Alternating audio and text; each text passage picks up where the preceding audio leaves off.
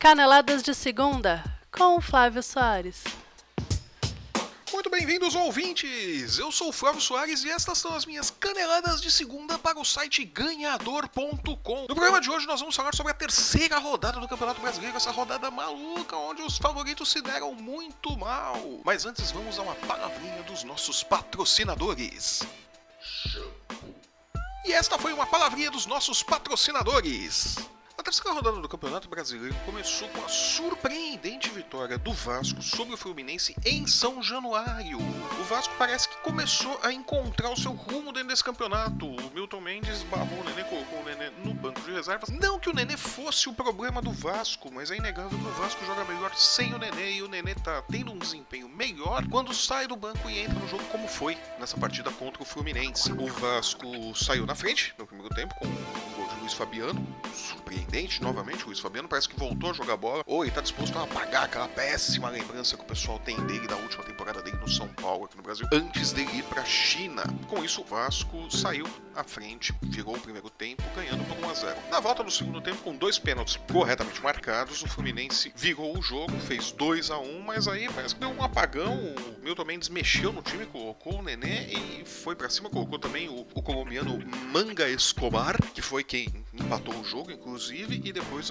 com a entrada do Nenê, o Vasco foi para cima e conseguiu a virada. Fez dois gols aí nos acréscimos, aos 47 do segundo tempo, Nenê conseguiu fazer o terceiro gol. E o Vasco derrotou o Fluminense, que estava vindo num bom desempenho, tinha passado por cima de times favoritos e tudo, estava jogando bem com, com o Abel Braga e sofreu esse apagão, sofreu esse revés é inesperado. E com isso, o Vasco, surpreendentemente, soma seus seis pontos e vai lá pro topo da tabela ficar lá embolado com os outros times. Foi um resultado que eu não apostava, e não apostei mesmo. Eu cravei que o Vasco perdia e quebrei a cara no meu palpite. Na segunda partida do dia, o São Paulo recebeu o Palmeiras e defendia um tabu de 15 anos sem perder pro Alviverde dentro do Morumbi. E mesmo jogando com um a menos desde o começo do primeiro tempo, porque o Cueva não foi pro jogo, né? Vamos falar sério. O Rogério Senna, se ele colocar uma cadeira de palha ali no lugar do Cueva, ela vai ser mais efetiva do que o Cueva nesse momento, né? O Cueva não voltou bem, o Cueva não tá confiante desde que ele voltou da contusão. E de verdade, eu acho que o Rogério precisa começar a preservar o, o Cueva. O Cueva é um jogador talentoso, um jogador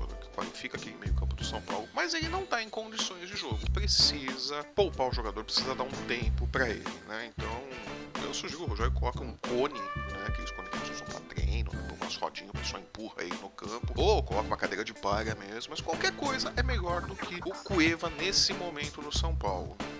De todo modo, o Cuca também ajudou muito o São Paulo. Ele fez uma formação, entrou com uma formação completamente maluca, colocou três zagueiros, recuou o Felipe Melo para fazer a, a, função de zagueiro. Era uma bagunça do cara. Eu não entendi o que, que o Cuca fez. Por que, que o Cuca fez isso? Né? Ele tem mais time, ele tem um elenco melhor, ele tem um time mais qualificado. Se ele tivesse entrado com, com um time é, jogando na, da forma como ele costuma jogar, teria obtido um resultado muito melhor. Foi realmente muito esquisita essa formação e pagou o preço por isso. Né? Depois de um primeiro tempo ruim de doer, onde os times só tocavam a bola para um lado para o outro e nada. Teve um lance bom para cada lado e só. O São Paulo voltou melhor pro segundo tempo, voltou mais esperto e numa boa jogada. E quando finalmente acertaram um passe pro, pro Lucas Prato, né? Coitado do Prato, ficou o primeiro tempo inteiro pedindo um bom passe, né?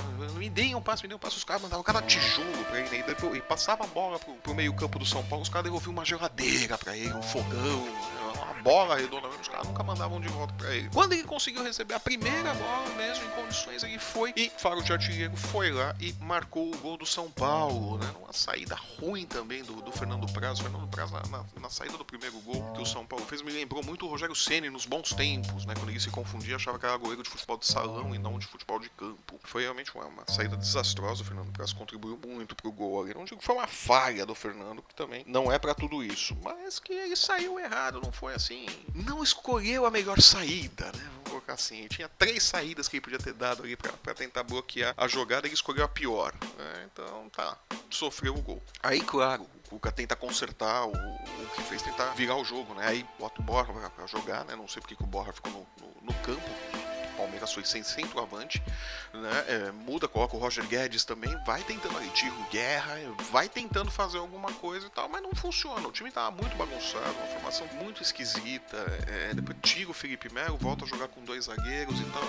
Não entrou com os dois zagueiros logo de cara, porque quando ele tira o Felipe Melo, volta pra formação de dois zagueiros e tal, o Palmeiras melhora. O Palmeiras começa a pôr pressão, ganha profundidade, tem o centroavante, ganha profundidade, começa a incomodar a defesa do São Paulo, que não é essas coisas. A gente tem que lembrar que a defesa do São Paulo tem Lucão e Maicon. Não dá pra confiar numa defesa dessas, né? Eles vão fazer bobagem, em algum momento eles vão fazer besteira, né? Mas o ataque do Palmeiras não, não soube aproveitar, porque o Palmeiras também não tinha ataque. A verdade é essa, o Palmeiras foi pro jogo sem ataque. Aí na base do Abafa, criou espaços, tentou fazer o gol de todo jeito, o gol do empate, deu espaço, tomou um contra-ataque, Lucas Prato fez um passe pro Luiz Araújo e tá lá o segundo gol do São Paulo. Né? Na saída de novo do Fernando Praz, Luiz Araújo foi lá e marcou o dele.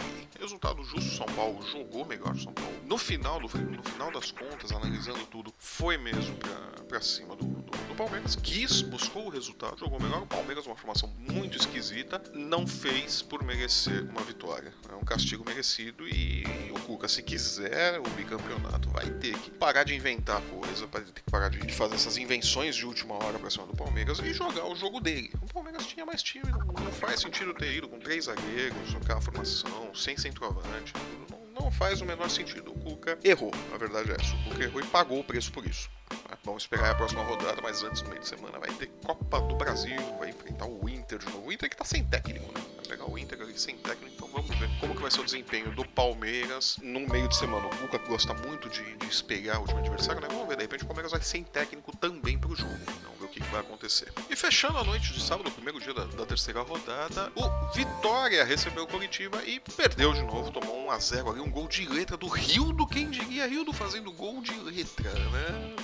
O gol, que o Rildo faz gol, já sabia, já tinha visto isso na, na, Ponte Preta, nas poucas oportunidades que ele teve no Corinthians também, marcou, foi bem tudo, mas gol de letra nunca tinha visto. Mas enfim, foi lá, fez um golzinho de letra dele colocou o Curitiba na frente, o Curitiba que vem jogando bem, né? A derrota pro, pro Santos na, na semana passada é mais um ponto fora da curva, era uma coisa esperada com times muito iguais, mas o Curitiba foi pra cima, o Curitiba jogou bem, né? Como jogou no sábado novo muito bem e não fez um placar mais elástico, graças às boas defesas do goleiro Fernando Miguel do Vitória, o melhor jogador em campo. Ele bloqueou ali o ataque do Curitiba de todas as maneiras, fez um partidaço, né? mas não deu. Era só o goleiro ali, não tinha como. Né? O Vitória segue perdido, tem um ponto só no campeonato. Muito ruim a situação do Vitória, muito ruim a situação do Pet, que já começou a ouvir as primeiras vaias, né? foi chamado de burro mais ali tal. O Pet que, foi ídolo no no Vitória já está sendo contestado. Né? Também foi um erro. O Pet foi chamado para ser diretor de futebol e agora ele assume é, a posição de técnico. Então ele não deveria ter assumido. Deveria ter ficado como diretor e ter ido atrás de um técnico.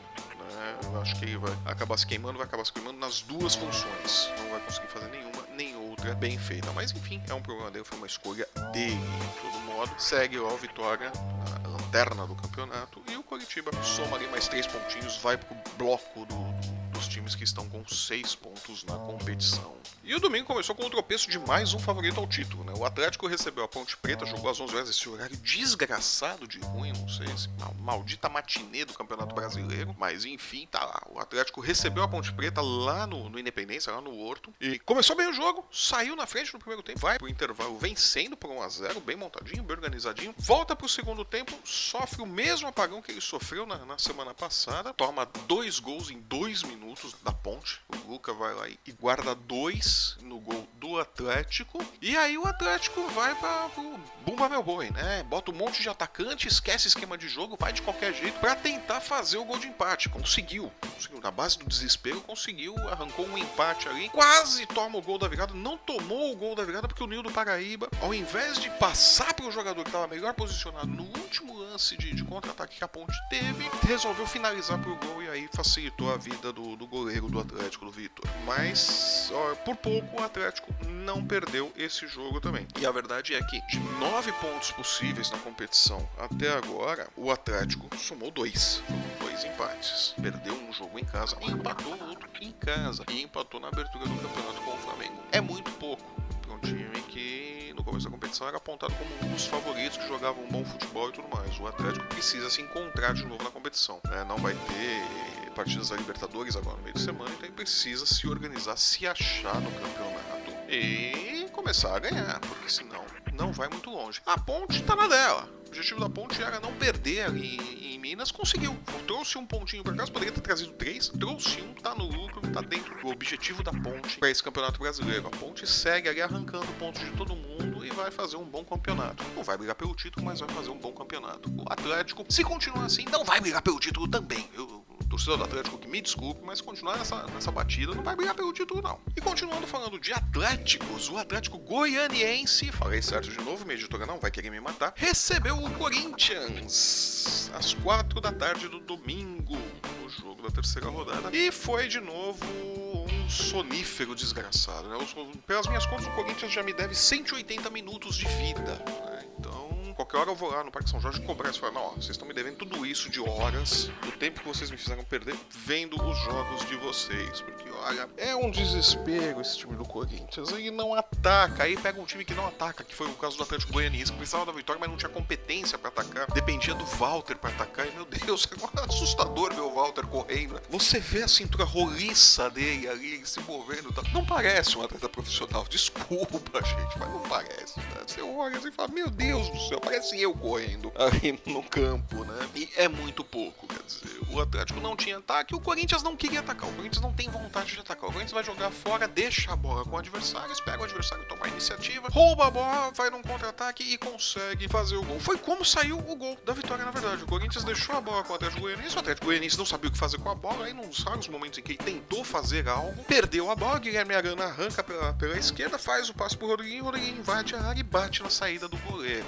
Enfim, liquidou a fatura no primeiro tempo. Depois disso, o Corinthians fez aquilo que o Corinthians faz. Se fechou atrás e ficou jogando no erro do adversário. Então, tivesse o Atlético Goianiense mais competência, um pouco mais de qualidade no time, poderia ter complicado para os lados do Corinthians. E o Corinthians de novo correu um risco que já o eliminou da Copa do, do Brasil, né, na partida contra o Inter, fez o 1 a 0 ali, se fechou, tomou o empate, depois perdeu nos pênaltis, tirou a vitória dele contra a Chapecoense na abertura do campeonato. O Corinthians saiu na frente, se fechou, chamou a Chapecoense, tomou o gol de empate no final, quando não dá tempo de fazer mais nada, e quase de novo contra o Atlético Goianiense tomou o empate no final do jogo. Não fosse o Cássio, que voltou a jogar bem, evitar o gol, o Corinthians tinha saído com um pontinho só de Goiás, voltado para casa com um pontinho só. É o caso do Fábio Carilli rever essa coisa do Corinthians de faz um gol e perde o apetite de atacar. Não pode. 1 a 0 não quer dizer absolutamente nada. 1 a 0 para você tomar 2 a 1 é um pulo, tá? Isso acontece o tempo todo. Nesse campeonato aconteceu vários nessa rodada, né? Então o Fábio Carilli precisa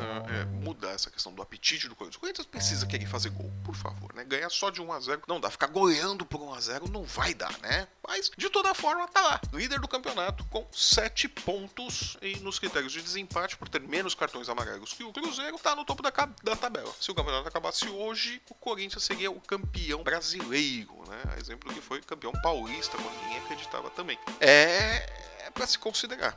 Né? Se continuar nessa balada, pode até ser que o Corinthians chegue lá no topo da tabela. Não sei se campeão, mas pode chegar ao topo da tabela. Mas precisa mudar esse apetite, né? Vamos lá, vamos querer fazer gol, né, Fábio Carilho? Futebol é feito de gol, por favor, né? E o Cruzeiro foi até a Vila Belmiro e acabou com a sequência de seis vitórias do Santos. O Santos já estava vindo cansado, né? Teve jogo no meio de semana, estava cansadinho e tudo mais. Não conseguiu segurar o Cruzeiro, principalmente depois das modificações que o Mano Menezes fez. Ele colocou o Ábila no lugar do Hudson e o Thiago Neves no lugar do Arrascaeta no segundo tempo para aproveitar a improvisação do Santos, né? O Zeca saiu, se contundiu, sentiu uma contusão, saiu e o Copete teve que jogar improvisado na lateral. Não deu, o Santos não aguentou a pressão do, do Cruzeiro. O Cruzeiro é aquilo, né? Típico time do Mano Menezes, né? Bem fechadinho e sai e faz uma pressãozinha. No final do jogo, fez a pressão, conseguiu o gol da vitória, conseguiu os três pontos e dormiu dividindo a liderança do campeonato com o Corinthians. Né? O Cruzeiro diz que era um time que poderia chegar,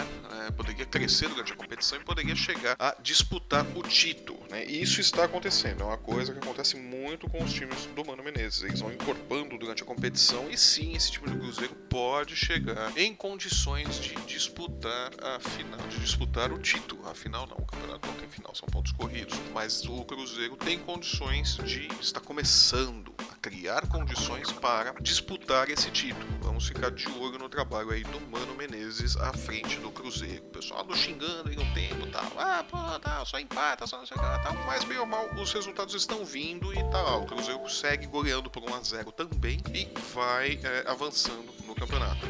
Disse, vai passar a semana na liderança, no topo da tabela.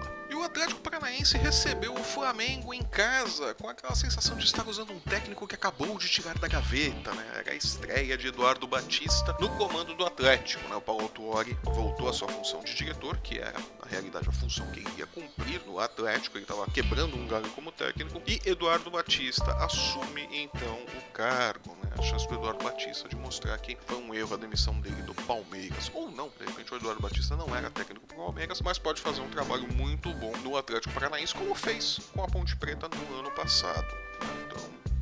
É questão de estar no Palmeiras ou não. De todo modo, o Atlético Paranaense melhorou, né? O Atlético que veio de duas goleadas, sofreu duas goleadas nas duas primeiras rodadas do campeonato, já evoluiu e conseguiu empatar com o Flamengo. Tomou um a um ali, ficou no um a um com o Flamengo, somou um pontinho e já tá melhor, né? Já tá melhorando, já não perdeu, já é um, um avanço. Tá, vamos ver agora a próxima rodada como é que fica a situação do Atlético Paranaense, né? O Eduardo Batista vai ter aí um tempo para trabalhar e vamos ver como é que fica. O Flamengo tá vindo naquela tiguiça desgraçada, né? Fez o gol aos 24 do primeiro tempo, né? Numa falha do, do Paulo André do Thiago Helena, eles ficaram parados olhando ali.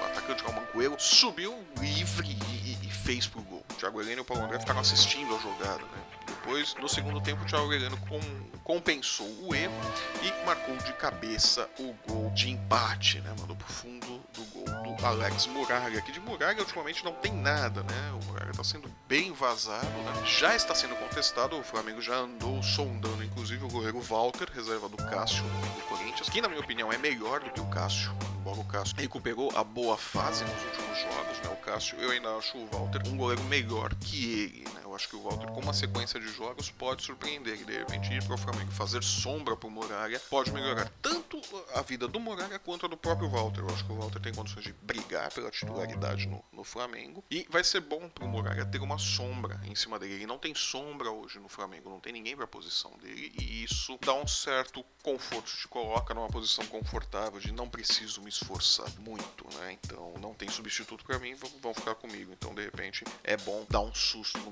Muralha para ele recuperar boa forma, porque é um bom goleiro, é um goleiro de seleção brasileira, né? Mas precisa voltar a jogar bem. De todo modo, o Flamengo tem lá um pontinho pro Atlético Paranaense. Foi um bom resultado pro Flamengo, nem tanto. Pode ser que comece a cornetagem para cima do Zé Ricardo de novo nessa semana, o que é muito cedo também para se começar. Mas, por outro lado, tá na hora do Flamengo começar a mostrar resultado. Né? E no Recife tivemos um festival de gols. Sete gols ao todo. O Sport 4, o Grêmio 3. O Grêmio técnico Renato Portaluppi é, resolveu levar um, tipo, um time jovem pro Recife para enfrentar o Sport. Colocou ali a molecadinha. Alguns nunca tinham jogado pelo, pelo time profissional do, do Grêmio, né? E apostou na molecada para ir ali pro jogo do Sport. o, o o Renato Gaúcho tem mania de fazer isso, né? E, às vezes ele nem vai, né? Teve, teve, um jogo aí que ele nem foi acompanhar o jogo, ele mandou o auxiliar técnico, mandou o time reserva e ele mesmo não foi pro jogo.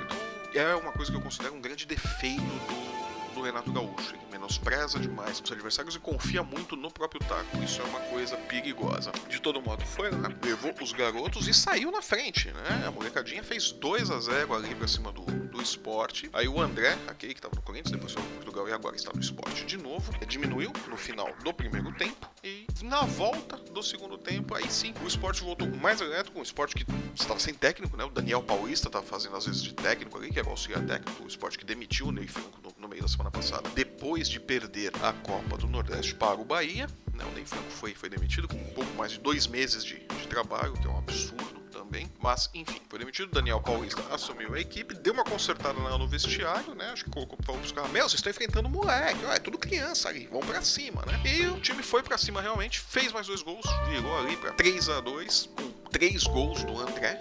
Né? André fez um hat-trick, foi o primeiro atacante a fazer três gols nesse campeonato brasileiro. E depois ainda teve tempo do Grêmio fazer o terceiro gol ali, numa cobrança de, de pênalti convertida pelo Fernandinho Grêmio conseguiu ali o resultado. Não foi um resultado ruim para um time de, de garotos, como foi o que, o que o Renato mandou a campo. Foi um resultado muito bom. Jogaram de igual para igual e fizeram três gols num time de Série A, num time muito mais experiente do que eles. Então, essa molecadinha aí do Grêmio tem potencial sim, né? Foi, foi uma jogada arriscada do, do Renato Gaúcho, perdeu os pontos, perdeu o selinho de, de 100% de aproveitamento, perdeu a liderança do campeonato, mas mostrou que o Grêmio tem ali uma molecadinha que ele pode usar no decorrer do campeonato, que pode dar conta do recado, se mesclado com jogadores mais experientes. O esporte respira, né? O esporte respira, deu ali sinais de recuperação, fica agora no aguardo de um novo técnico, né? Vanderlei Luxemburgo, que foi cogitado durante o final de semana, já disse que não vai, já disse que a família pediu pra ele não ir, né? pra ficar sem trabalhar mais um tempinho tal. A esposa tá gostando dele lá em casa tal, ele tá ajudando a lavar a louça, todos esses negócios. Então, Luxemburgo não vai pro esporte, né? O esporte agora precisa ver atrás de quem que ele vai, que outros técnicos que vai buscar, né? No mercado temos aí Levir Coupe, tá dando sopa, e o Marcelo Oliveira, que foi bicampeão brasileiro com o Cruzeiro e que teve uma passagem pelo Atlético. O Atlético foi o último time que ele treinou no ano passado. Então, por enquanto, tem esses dois técnicos aí no mercado. E tem o Antônio Carlos Zago também, que foi demitido do Inter no final de semana, né? depois mais um resultado ruim. Então, essas são as opções de mercado que o, o esporte tem quando ele for às compras. E terminando a rodada, o Bahia. É, Bahia, Bahia. Vai de novo, né, Bahia? Pô, fez seis no jogo de abertura. Vai lá pro Rio de Janeiro e toma um do Botafogo. Ah, Bahia, Bahia. Eu falei que vocês iam lutar pra não cair, né? Eu me empolguei com vocês à toa. Aquele 6x2 me enganou. Vocês me enganaram, Bahia. Eu quero meu dinheiro de volta. De todo modo, o Bahia foi até o Rio de Janeiro enfrentar o Botafogo, perdeu por 1x0, fez um bom jogo, foi pra cima do Botafogo, brigou, lutou, mas não conseguiu a vitória. Botafogo somou ali seus três pontinhos, sobe ali pro grupo dos times com seis pontos, e o Bahia tá estacionado ali com os três pontos que ele conseguiu na goleada do Atlético Paranaense e mais nada. O Bahia conseguiu ali aqueles três pontinhos e duas derrotas. O Bahia me enganou muito, mas ah, ganhou a Copa do Nordeste. Então vamos ver agora. O Bahia precisa começar a se recuperar também no campeonato. Precisa mostrar aqui veio, ou vai ser aquilo que eu disse mesmo. Vai brigar pela parte de baixo da tabela para ficar longe da zona do rebaixamento e só. E hoje à noite, segunda-feira, a rodada termina com o clássico entre Chapecoense e Havaí, reeditando a final do campeonato catarinense, que a Chape ganhou. E eu acredito que a Chape vence de novo, deve levar essa com tranquilidade e entrar ali no grupo dos sete pontos. Vai dividir liderança ali com o Corinthians e com o Cruzeiro. Quem diria, a Chape pode estar no topo da tabela ao final desta noite de segunda-feira. Vamos esperar para ver. E essas foram as minhas caneladas de segunda com o um resumo da terceira rodada do Campeonato Brasileiro. Se você gostou, deixe o seu curtir aí, deixe o seu joinha, assine o nosso feed, siga-nos nas redes sociais, lá no perfil do Ganhador, siga-nos no Twitter, no Instagram e ouça-nos também pelo, pelo iTunes. Nós também estamos no YouTube, acesse nossos canais, vejam os nossos posts, deixe lá o seu curtir pra gente. E na quinta-feira eu volto falando da rodada do meio de semana, das partidas de terça e quarta pela Copa do Brasil. Até lá!